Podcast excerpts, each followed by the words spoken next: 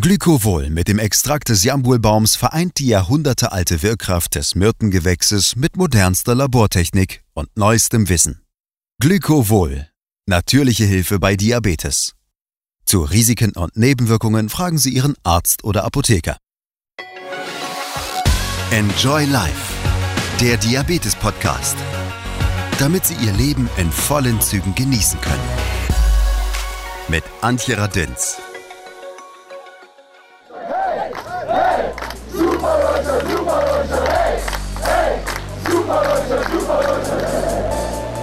Die Firebeaster von Rio. Die deutschen Hockey-Jungs feiern ihre Bronzemedaille 2016 in Rio. In Tokio sollte sich das dieses Jahr mindestens ähnlich anhören. Jetzt ist aber der Start der Olympischen Spiele auf den 23. Juli 2021 geschoben und der Mann aus der Mitte, Timur Urus, hat die Enttäuschung durch mehr Büffeln für sein Medizinstudium ersetzt. Nein, Ganz so locker war es nicht, aber er besitzt ein gutes Immunsystem der Seele. Also es ist so ein Mix aus, der Diabetes hat mich sicherlich sehr geformt und gereift, aber auch äh, mein Bruder und meine Familie und meine Eltern sind da, glaube ich, für uns äh, ein Riesenvorbild. Das ist ja leider heutzutage auch nicht mehr selbstverständlich, dass Eltern, jetzt, ich glaube, meine Eltern haben, glaube ich, sogar, ja, haben heute ihren 33. Hochzeitstag. So, also die dann so lange schon verheiratet zusammen sind, glücklich und ja, also es ist so ein bisschen, ich, ich habe jetzt zwar auch gesagt, mein Wunsch wäre, dass mein Bruder gesund ist. Das ist auch mein absoluter Herzenswunsch, aber so sonst mein persönliches äh, Ziel ist es tatsächlich, äh, auch eine Frau später zu finden, die ich so liebe, die mich so liebt, wie meine Eltern sich lieben. Nun soll es natürlich keine Kuppelshow werden. Wir beschäftigen uns wie gewohnt mit dem Thema Diabetes und treiben es auf die Spitze. Genauer gesagt zum Spitzensport. Das machen wir mit diesem Hockey-Nationalspieler im Mittelfeld, der auch trotz Typ-1-Diabetes ziemlich stark auf dem Feld präsent ist. Timo Orus, ich grüße dich herzlich. Hallo Antje. Vielen Dank, dass ich heute dabei sein darf und ein bisschen was erzählen kann. Sehr, sehr gerne. Ich habe ja ziemlich großes Glück, dass Tokio verschoben ist, sonst wärst du natürlich mittlerweile dort. Wie kommt man da so mit klar, dass alles verschoben wurde? Ich meine, immerhin habt ihr ja eigentlich auf den Punkt trainiert und jetzt, ja, die große Blase. Ähm, ja, das ist tatsächlich eine große, war ein großes Problem für uns alle, weil irgendwie war es ja doch so ein bisschen vorhersehbar. Corona kam, alles wurde zurückgefahren und ähm, einem jeden war klar, okay, dann kann eigentlich auch Olympia nicht stattfinden, aber es war noch mhm. nicht offiziell abgesagt. Daher schlummerte so eine Resthoffnung bei jedem. Ja. Und als der Tag dann kam, der Absage, hat man sich doch dabei ertappt, dass man in so ein Loch erstmal gefallen ist und so dachte, Mist, jetzt ist es wirklich so, obwohl es eigentlich nicht mehr überraschend kam, aber irgendwie hat es einen doch ziemlich mitgenommen. Ja, das kann ich mir vorstellen. Wie füllt man dann dieses Loch auf die Schnelle? Äh, ja, also ich muss sagen, ich habe zwei, drei Tage schon gebraucht. Also war ich erstmal so im Selbstmitleid versunken. Das finde ich ja. gehört auch ganz normal dazu. Also Absolut. das muss man auch zulassen.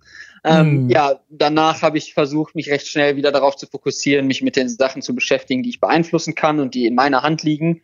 Mhm. Das sind in meinem Fall jetzt so Sachen wie Uni wieder vorantreiben, dass ja. ich da schnell wieder mich eingeklinkt habe und versucht habe, direkt Klausuren, Kurse und so wieder zu belegen.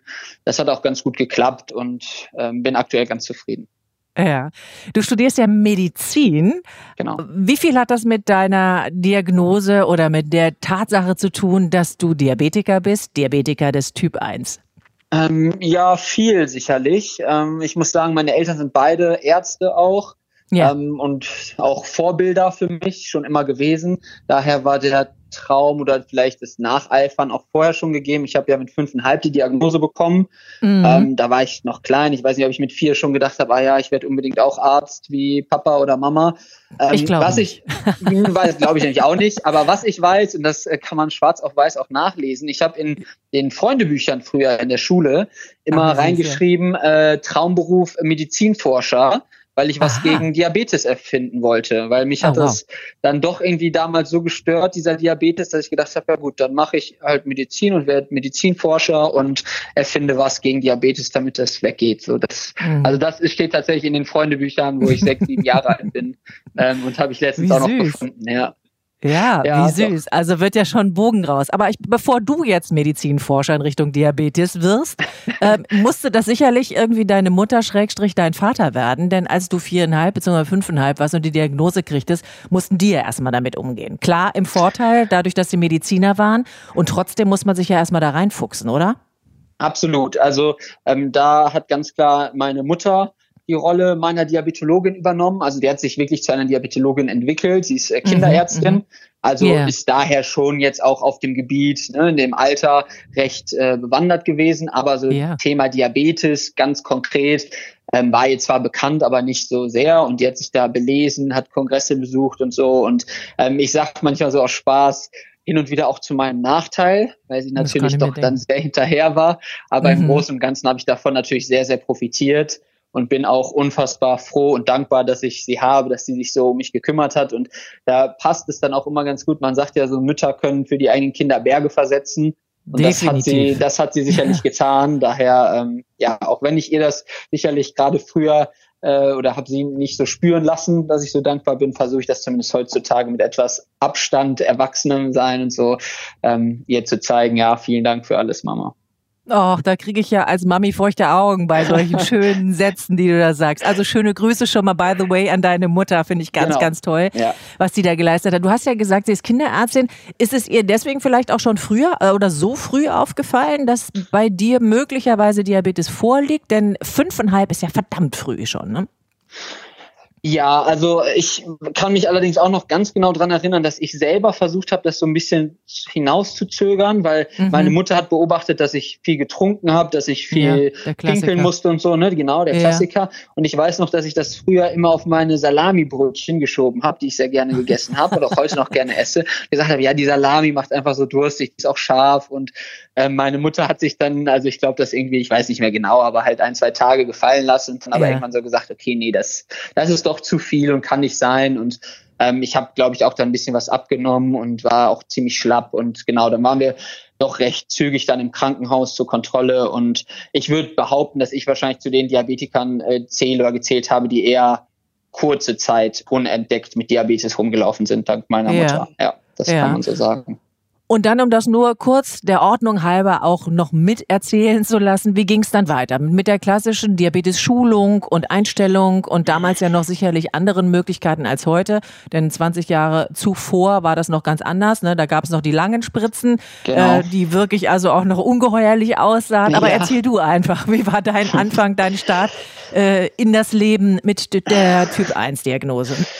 Ähm, ja, ich habe da ein, zwei schöne Geschichten, die ich auch gerne erzähle. Vielleicht erzähle ich die eine oder andere nachher hier auch noch. Aber also ja. was ich weiß, ich habe ähm, also im Krankenhaus wurde, ich habe natürlich blutig Zucker gemessen dann am Finger, wurde mit so einer richtigen Lanzette äh, gemessen, also nicht mit dem schönen mm. Clicky wie heutzutage, wenn man das da noch yeah. macht, sondern wirklich so richtig schön rein, dass er die halbe Fingerkuppe offen war gefühlt.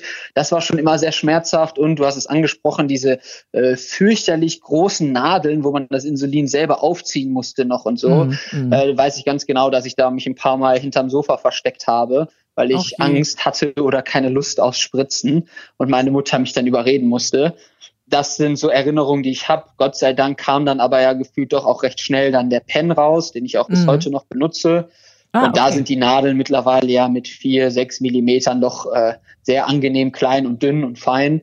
Ähm, mhm. Und habe mich dann auch ähm, ganz gegen einen betreuenden Diabetologen entschieden, so ab dem Zeitpunkt, wo der Sport für mich wichtiger wurde und ich mehr ja. gemacht habe und ich mitbekommen ja. habe, die Diabetologen überhaupt gar keine Hilfe dabei auf dem Weg zum Spitzensportler mhm. und äh, dann darauf gesetzt habe, dass ich es dann doch lieber alleine mache, in Klammern unter Aufsicht, Supervision meiner Mutter. Und mhm. das hat gut geklappt, war zum Teil mhm. auch sehr schmerzhaft, was manche Erfahrungen anging und unnötig, aber zu dem damaligen Zeitpunkt gab es das leider noch nicht so, dass jetzt Diabetesberaterinnen oder Diabetologen Feuer und Flamme dafür waren, äh, einen Diabetiker in Profisport zu schicken und mhm. dazu zu mhm. raten, so viel Sport zu machen und erst recht keine Erfahrungswerte hatten. Mhm. Okay, dann hattest du doppelt Glück mit deiner Mama, dass die sowohl ärztlich schon mal versiert war, aber sich dann halt auch ganz schnell in dieses Thema Diabetes eben so eingefuchst hast, dass du da wirklich unglaublich Nutzen draus ziehen konntest. Denn es ist ja schon für einen Außenstehenden, ja, ich will nicht sagen faszinierend oder fast irgendwie gar nicht vorstellbar, wie denn das sein kann, dass jemand, der so früh Diabetes diagnostiziert hat, zum Spitzensportler, und das bist du ja nun mal, immerhin Bronze, ja, in Tokio damals mit der äh, Rio. Nationalmannschaft. Äh, Rio. Rio. Entschuldigung. Tokio mhm. wäre ja jetzt gewesen. Genau, ja. Äh, äh, Rio. Also äh, es muss ja eine unheimliche Entwicklung gegeben haben. Wer war der Mega-Unterstützer? Wer war dein Coach? Wer hat dich dahin getrieben? Wer hat dich überhaupt zum Hockey getrieben? Du alleine? Nein, das sicherlich nicht. Allerdings äh, habe ich in dem Alter mit fünfeinhalb bereits Hockey gespielt. Also wir hatten in Krefeld, wo ich herkomme, äh, Freunde, wo die Mutter unsere Bambini-Trainerin war. Der Vater ja. ist da bis heute noch Präsident in dem Club. In Krefeld, da haben sowohl meine ja. Schwester als auch ich mit drei Jahren angefangen, Hockey zu spielen. Daher gab's diese Begeisterung für den Sport schon. Und ähm, ja, ich hatte sicherlich viele Wegbegleiter und Personen im Sport, die mich da in die Richtung getrieben haben und wo ich sagen muss, ähm, bei allen war eins gleich, denen war ziemlich egal, dass ich Diabetiker war. Cool. Also da erzähle ich auch immer so eine Geschichte, gerade auch bei meinen Vorträgen und so von meinem ersten Bundestrainer in der U16-Nationalmannschaft. Das war ein äh, kleiner Mann, der aber ein, un, eine unfassbare Autoritätsperson war. Wir hatten alle Angst vor ihm und er hat uns sehr geknechtet, also sehr gefordert im Training, sehr viele Einheiten immer gemacht. Und äh, zudem bin ich dann bei meinem ersten Lehrer hingegangen mit meinem Pen und meinem Zuckergerät in der Hand und wollte dem also sagen, ja, hallo, ich bin Timur und ich habe Diabetes und habe meine Sachen und der hat mich angeguckt und gesagt, ja, schön, aber interessiert mich nicht. Wir haben hier einen Arzt auch dabei und so und mir, mich interessiert es eigentlich nur, wie du Hockey spielst. So, mhm. und ich mhm. bin dann, weiß ich noch, zurück so in mein Jugendherbergszimmer getrottet und habe so gesagt, puh, der ist ja wirklich ganz schön gemein und hart. Und mit, ah, ja. ein bisschen, mit ein bisschen Abstand habe ich mir dann aber überlegt, okay, was wollte ich denn eigentlich damit jetzt erreichen? Also habe ich jetzt gedacht, dass er sagt, ach Mensch, toll, ach du armer Junge und ja, weißt ja. du was, hier hast du schon das Ticket für das erste Turnier. So, sondern ich habe mir gedacht, ja gut, das ist ja eigentlich genau das, was ich will. Und so lebe ich das eigentlich auch. Ich habe gar mhm. keine Lust auf irgendeine Mitleidsschiene, und ich möchte keine Bonuspunkte bekommen, weil ich Diabetiker bin. Ich kann alles genauso wie die Gesunden auch. Und das ist das Schöne beim Sport. Man sagt ja auch, ne, Sport vereint, egal welche Herkunft, Hautfarbe und so weiter. Yeah. Ähm, es kommt einfach darauf an, was du auf den Platz bringst. Und da war ich dann doch wohl gut genug, habe da direkt auch gespielt dann das erste Turnier, aber es ging nie darum, oh, der arme Diabetiker. Also es war immer so ein bisschen, ja, kümmer dich darum. Wir haben hier Leute, die können dir vielleicht helfen, wenn du Hilfe brauchst. Mhm. Aber so, ich will dich Hockey spielen sehen. Und das war im ersten Moment für mich sehr hart, aber ähm, hat mich auch einfach nochmal in dem, zu dem Zeitpunkt gelehrt, so ja, so läuft das auch nicht. Du kannst nicht jetzt durch dein Leben gehen und dich versuchen irgendwie durchzumogeln und immer sagen, ja, aber ich bin ja Diabetiker. Und mhm. das war eine sehr schöne Erfahrung eigentlich im Nachhinein. Mhm. Das hat sicherlich auch geholfen im Sinne von, ich komme weiter, beziehungsweise bin jetzt so weit gekommen, wie ich im Sport gekommen bin, oder? Weltspitze dank Typ 1 Diabetes, weil ich nicht sage, oh, ich armer, ich habe Diabetes und habe es trotzdem geschafft, sondern ich bin wirklich der felsenfesten Überzeugung, dass ich den Diabetes ganz viel zu verdanken habe auch. Und natürlich ist es jetzt müßig zu sagen, äh, nur dank des Diabetes bin ich da hingekommen, ohne hätte ich es nicht geschafft, ne? wissen wir nicht. Aber ich, was ich weiß, ist so Sachen wie die Disziplin, mhm.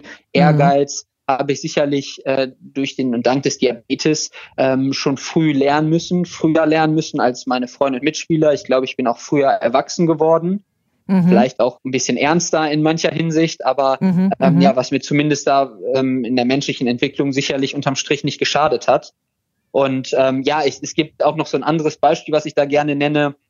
Also klar, ich kenne meinen Körper als Profisportler oder Leistungsspitzensportler gut und das tun meine Mitspieler auch, aber wir machen mit der Nationalmannschaft vorm Frühstück immer bei Lehrgängen so einen Morgen, äh, Morgenlauf, gehen wir eine Runde ja. joggen, nur so 20 ja, Minuten, ganz mhm. locker und äh, alle nörgeln immer und ich mag das auch nicht, äh, so früh zu laufen vorm Frühstück.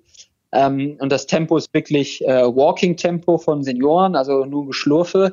Aber das Krasse ist, ähm, nach diesem Lauf brauche ich beim Frühstück nur die Hälfte der Insulinmenge. Und das zieht sich dann, wenn wir vormittags trainieren, bis in die Nachmittagsstunden zum Teil bei mir. Also ich merke richtig, wie mein Stoffwechsel halt durch diesen bisschen Pille-Palle-Lauf angekurbelt wird und bereit mhm. ist, ne, ich spreche jetzt mal plakativ, das Frühstück, die Brötchen, die ich mir reinknalle, einfach so wegzuballern ne? und zu verstoffwechseln. Wahnsinn. So, und Wahnsinn. das ist eine Sache, die merken meine Mitspieler nicht. Und das sind auch alles Profisportler und haben auch alle ein super Gespür für ihren Körper. Aber das, die merken keinen Unterschied. Ja. Und ich merke den Unterschied halt extrem. Und das sind so Sachen, manche, manchmal werde ich dafür belächelt, weil jetzt kann man natürlich sagen, äh, ja, und was ist jetzt das Tolle daran? Aber wenn man sich das versucht, so ein bisschen bewusst zu machen und darüber nachzudenken und vielleicht auch zu sagen, ach Mensch, das ist doch mega spannend zu sehen, dass mit so wenig Aufwand so viel Ertrag erzielt werden kann, ähm, ja, darüber bin ich dann echt äh, manchmal auch happy und glücklich und versuche das dann auch halt einfach ins Positive umzumünzen, zu sagen, ah ja, guck mal. Und weiß dann zum Teil auch so Sachen, gewisse Einheiten mehr zu schätzen und äh, bekomme einfach ein noch besseres Feedback von meinem Körper.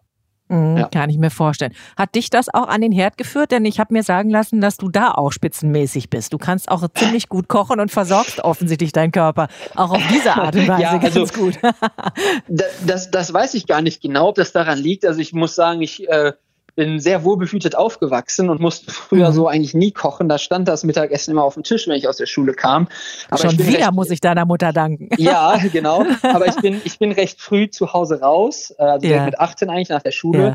und bin nach Mülheim gegangen für ein Jahr zum Hockeyspielen und so und habe da in einer WG gewohnt mit einem deutlich älteren Mitspieler und der hat mich quasi so ein bisschen ähm, wurde ich ins kalte Wasser geschmissen, aber der hat mich dann so ein bisschen in Anführungsstrichen großgezogen in meiner zweiten äh, Lebenshälfte, sage ich mal so. Hat mir dann gezeigt, so, und so kochst du leckeres Essen, weil vorher, klar, ich habe auch immer mal geguckt, wie die Mama das macht, mhm, aber ich hatte jetzt toll. nicht die mega große Erfahrung. Aber weil ich dann gemerkt habe, oh ja, es ist, man muss sich doch irgendwie ein bisschen bemühen, damit das Essen richtig lecker ist, habe ich äh, dann da, würde ich sagen, ganz gut gelernt. Und ja, du hast es auch erwähnt, also es ist einfach wichtig für einen Sportler, dass man äh, dem Körper auch gutes und vernünftiges Essen zufügt und nicht nur äh, eine einseitige Ernährungsschiene fährt. Und ähm, ja, daher mache ich das hin und wieder ganz gerne. Manchmal ist, das, ist die Zeit so ein bisschen das Problem. Das kennen ja wahrscheinlich mhm. auch sehr viele Menschen.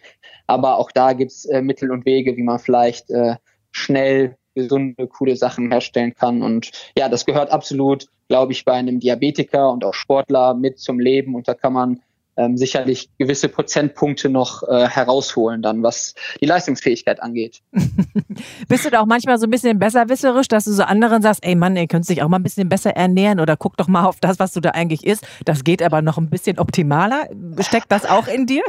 ähm, puh, also ja, ich bin schon sicherlich ein kleiner Besserwisser und korrigiere auch gerne, wenn die Leute mir zumindest wichtig sind.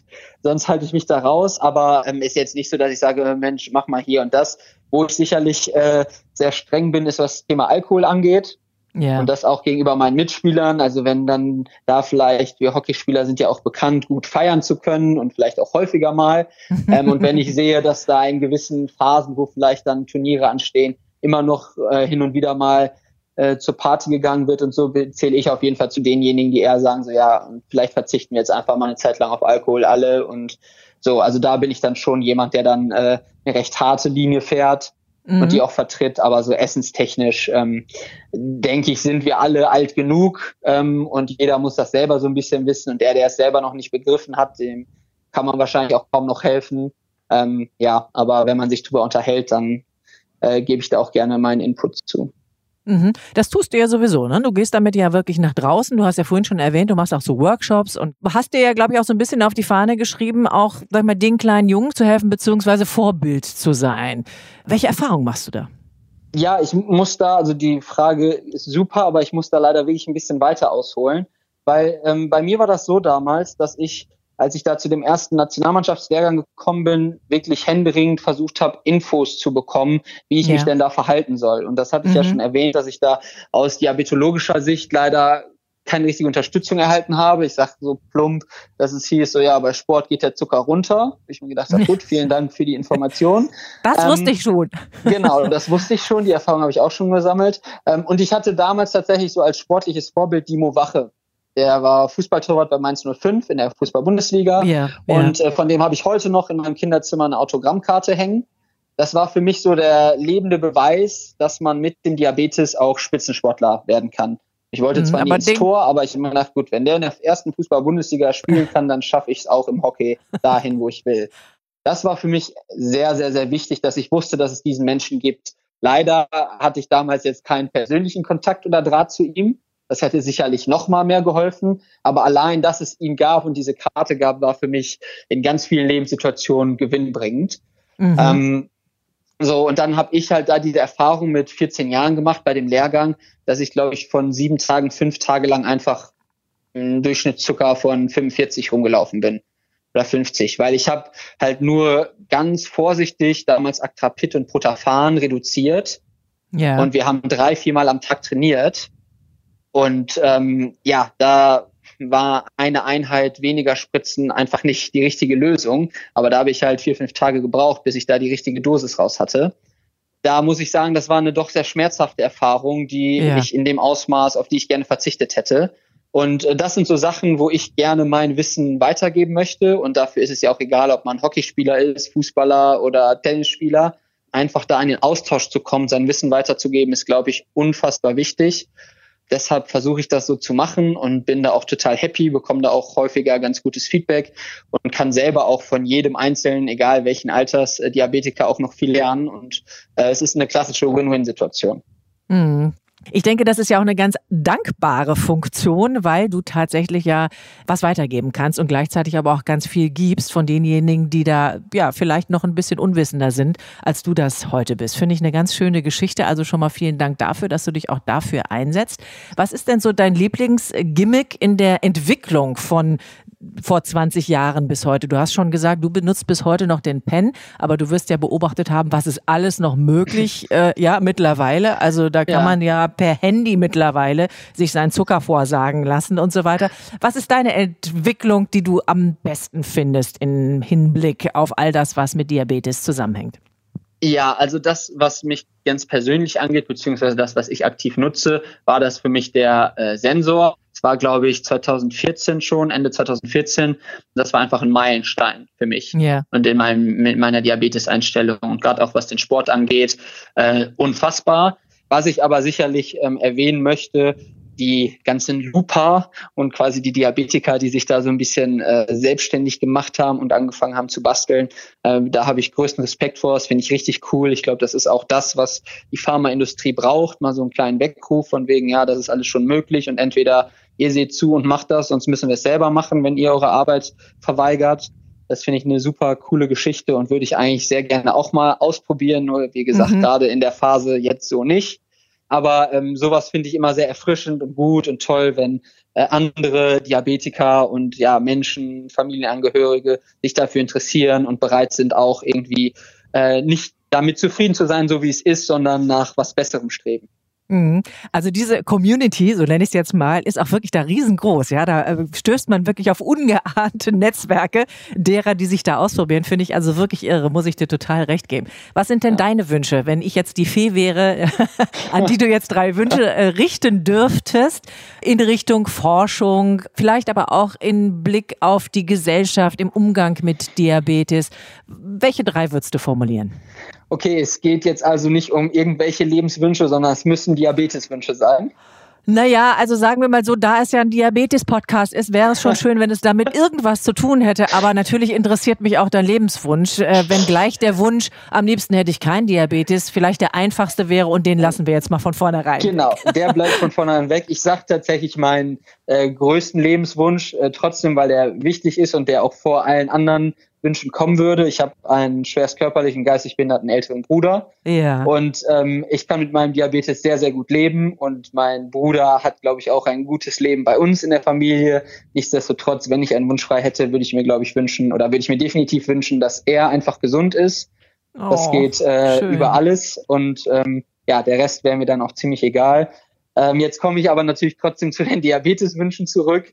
Ähm, ja. ich fände es einfach toll, wenn man es schaffen würde, vielleicht auch in Kooperation mit der Diabetes-Community und der Pharmaindustrie mit äh, Vollgas weiter daran zu forschen und zu schauen.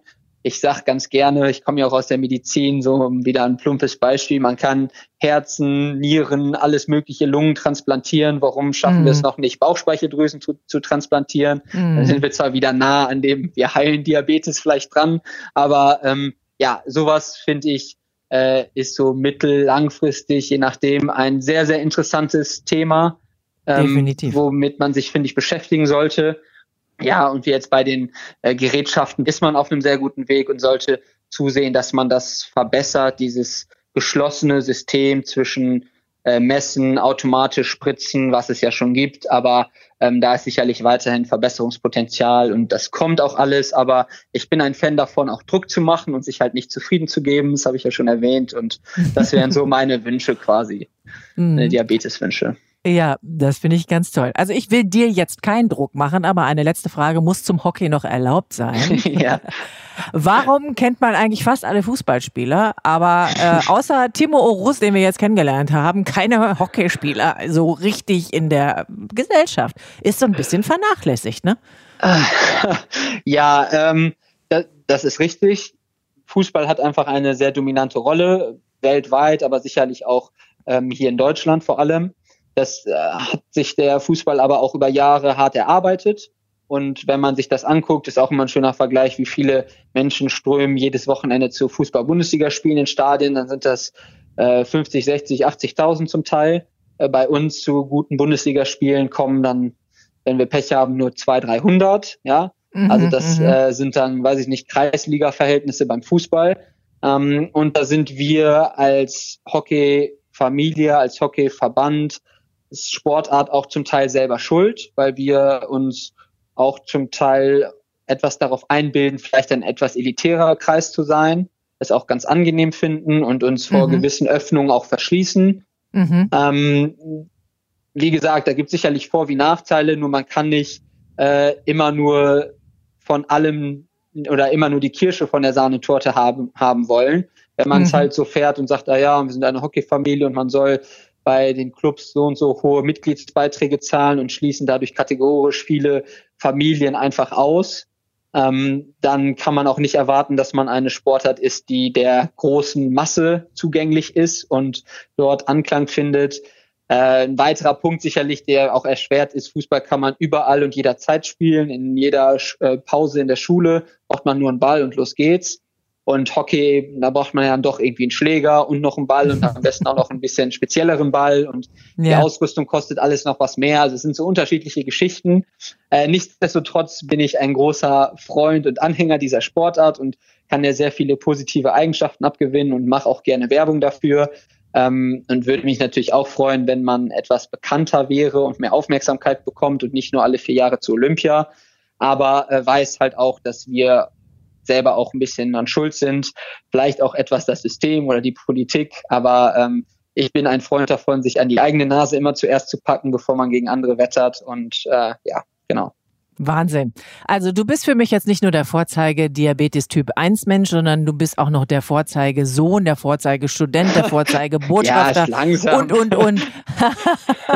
ja, Timo also, also, also ich kann nur sagen, es war wirklich ein fantastisches Interview, sehr kurzweilig und wirklich unglaublich mitreißend. Und bitte bitte bitte behalte das alles bei, also wirklich deine ja, wie soll ich denn sagen, deine Lebensstrahlekraft, die du offensichtlich hast, ähm, das wünsche ich dir, dass das so weitergeht weitergeht, dass du weiterhin äh, ja, gesund bleibst und natürlich erfolgreich. Und äh, du weißt ja, Tokio 21 könnte ja dann die Silber- oder sogar Goldmedaille werden. Wer weiß ja. das schon. Wer weiß, ja, vielen, vielen Dank. Ich fand es auch sehr kurzweilig und interessant und bin sehr rot geworden jetzt gerade am Ende. Das kann man ja zum Glück nicht sehen. Daher ähm, ja, bedanke ich mich auch ganz herzlich und äh, wir schauen mal, was 2021 möglich ist. Erstmal muss ich mich ja auch für das finale Team qualifizieren, aber ja. dann schauen wir sicherlich wieder voll rein und hoffen vielleicht nochmal eine Medaille holen zu können für Deutschland. Wir werden das verfolgen. Toi, toi, toi. Nochmal ganz Sehr herzlichen gerne. Dank nach Köln, Timur. Ich habe zu danken. Ich freue mich, dass wir noch jemanden gefunden haben, der selbst auch Typ 1 Diabetikerin ist, auch ganz viel Ahnung von Sport hat und darüber hinaus noch dieses Wissen weitergibt. Es ist Ulrike Thom, sie ist Diabetesberaterin, DDG, also bei der Deutschen Diabetesgesellschaft. Sie schreibt Bücher, ist also Autorin, natürlich zum Thema Diabetes und sie ist Vorsitzende der IDA, der Vereinigung Deutscher Sportler und sie ist jetzt für uns da. Ich grüße Sie ganz herzlich, Ulrike Thom. Schönen guten Tag. Guten Tag, Frau Radünz. Toll, dass Sie da sind. Wir haben gerade mit Timo Orus gesprochen, den kennen Sie ja auch gut. Auch Sie haben die äh, Diagnose Typ 1 Diabetes irgendwann mal bekommen und Sie sind auch quasi sowas wie Spitzensportlerin geworden, nur nicht ganz so berühmt. In aller Kürze, Frau Turm, was ist denn anders beim Sport mit und ohne Diabetes? Sportler, wenn die einen Typ-1-Diabetes kriegen, sind die für uns als Berater die idealtypischen Patienten, mhm. weil einem Sportler ist die Leistungsfähigkeit seines Körpers immens wichtig. Das heißt, diese aufrecht zu erhalten oder wiederherzustellen, ist für ihn ganz wesentliche Lebensqualität. Und äh, damit haben wir das, den, das Allerwesentlichste ähm, im Umgang mit einer chronischen Erkrankung erreicht, nämlich die intrinsische, die eigene Motivation, sich darum zu kümmern. In der heutigen Zeit, also jetzt äh, im Jahr 2020, ist es mit Hilfe der modernen Techn Diabetestechnologie, wir haben kontinuierliche Glukosemesssysteme, wir haben Insulinpumpen, wir haben sogar Systeme, ähm, AED-Systeme, die automatisch schon irgendwie die Insulindosierung unterstützen. Ähm, ist es eigentlich fast jedem Menschen mit dem Diabetes möglich, sich ähm, gut einzustellen, wenn er das denn möchte. Und das ist so das Hauptproblem, die Motivation zur Eigenverantwortung. Ich möchte noch mal kurz Bezug nehmen auf Timur. Der hat ja erzählt, nun ist er durch seine Mutter sehr gestützt worden. Die hat sich ja quasi zur Privatdiabetologin entwickelt. Ja. Äh, aber er hat so gesagt, Mensch, mir hat da an der einen oder anderen Stelle wirklich auch so ein bisschen was wie Coaching oder Beratung oder Unterstützung gefehlt. Aber ist das auch ein Punkt, äh, der, ja, dass vielleicht die Angebote auch nicht adäquat sind an das, was da vielleicht gewünscht ist? Also gerade Sport ist auch, auch super komplex. Wenn man sich so anguckt, irgendwie, äh, was man da alles so berücksichtigen muss. Also äh, es ist die Sportart, wie viele Muskelgruppen sind irgendwie involviert, es ist die Dauer, es ist die Intensität, es ist der Trainingszustand. Mhm. Äh, die Insulinempfindlichkeit ist zu jeder Tageszeit eine andere. Das heißt, Therapieanpassung ist was, was jeder für sich im Versuchs- und Irrtumverfahren selbst herausfinden muss. Mhm. Aber die die Informationen dazu, wie kann ich rangehen, welche Strategien könnten zu der individuellen Situation bei der Sportart passen. Da tun sich auch viele ähm, Diabetologen ein bisschen schwer, weil äh, mhm. auch total verständlich. Patientenklientel in einer durchschnittlichen Diabetespraxis sind nun mal 80 bis 90 Prozent Menschen mit dem Typ 2 Diabetes. Mhm. Das heißt, äh, das Typ 1 Klientel sind ja nur 10 Prozent. Mhm. Und äh, von diesen 10 Prozent sind jetzt auch nicht alle Sportler und ähm, so dass nicht alle Diabetologen oder Beraterinnen ähm, so eine umfassende Kompetenz in dem in dem Bereich haben und mhm. ich glaube da ist die Unterstützung untereinander wie jetzt auch gerade mit mit Timur, der ja auch ähm, da ganz ganz engagiert ist, ja, ähm, absolut das weiterzugeben und damit andere zu unterstützen, das denke ich mir ist ein ganz, ganz großer Part. Deswegen haben wir in unserer Diabetes- und Sportfibel die Hälfte des Buches stellen Erfahrungsberichte von diabetischen Sportlern aus 40 unterschiedlichen Sportarten dar, so dass mhm. da mhm. irgendwie die, die Menschen sich dann auch wiederfinden können, sagen, okay, wie haben die das gemacht? Äh, dann kann ich mich an den Erfahrungen orientieren und äh, so anfangen und das Feintuning dann mit meinem Diabetes-Team äh, besprechen.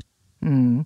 Ich habe einen Freund, der hat mir gesagt, Antje, du musst es so verstehen, du musst, bevor du Sport machst als Diabetiker, erstmal dein Gehirn einschalten genau. und dann kannst du Sport machen und nicht so wie du direkt losrennen und dann darüber nachdenken, was dir so durch den Kopf geht. Das fand ich sehr schön und sehr anschaulich und das trifft es, glaube ich, auf den Kopf. Das ist die Einleitung zu unserem Kapitel Countdown vor Sport. Ähm, und das ist genau dieser Satz, ähm, Menschen mit dem Diabetes müssen zuerst ihr Gehirn einschalten, bevor sie mit körperlicher Aktivität beginnen.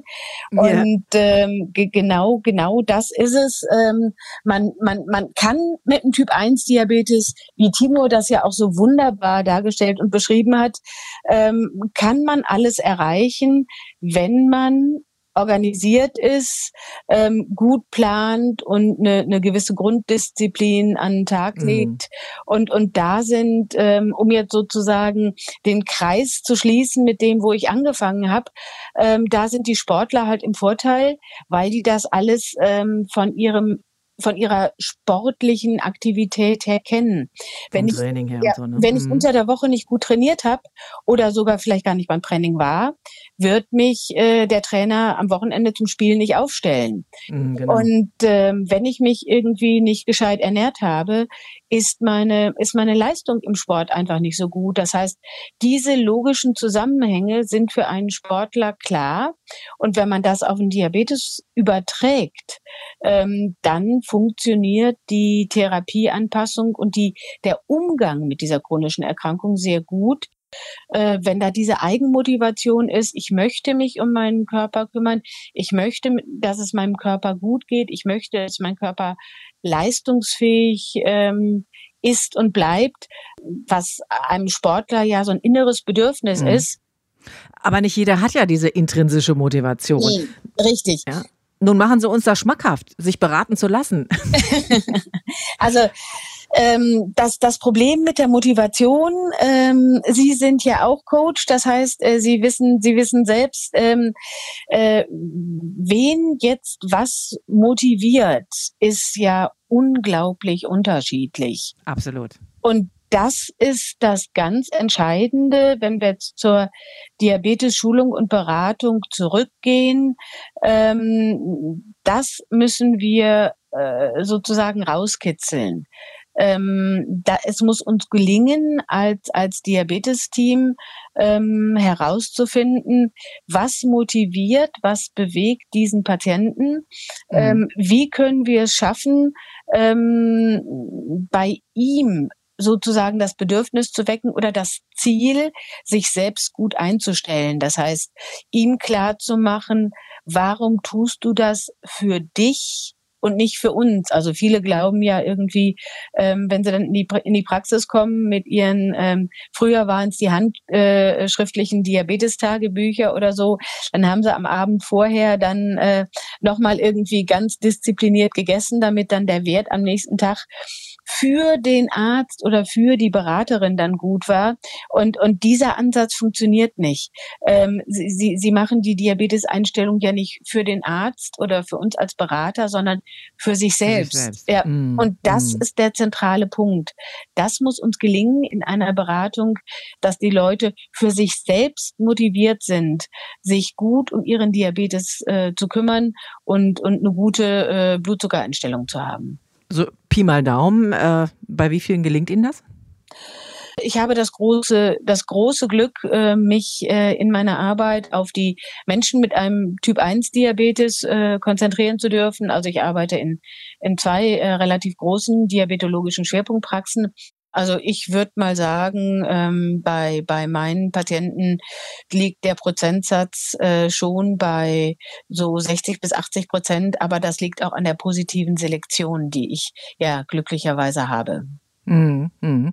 Finde ich toll, das hört sich gut an. Timo hat mich gelehrt, dass es nicht heißt, ich kann Sport machen trotz Diabetes. Das wollte er unbedingt korrigiert wissen. Er hat nämlich gesagt, weil oder mit Diabetes ja. kann ich Sport machen. Das war ihm ganz wichtig. Jetzt gibt es aber noch, äh, sage ich mal, diejenigen, die Diabetes und Folgeerkrankungen haben. Das ist dann schon wieder etwas, wo man ein bisschen vorsichtiger ja. sein muss, was den Sport angeht. Was ist da zu beachten? Was geben Sie damit?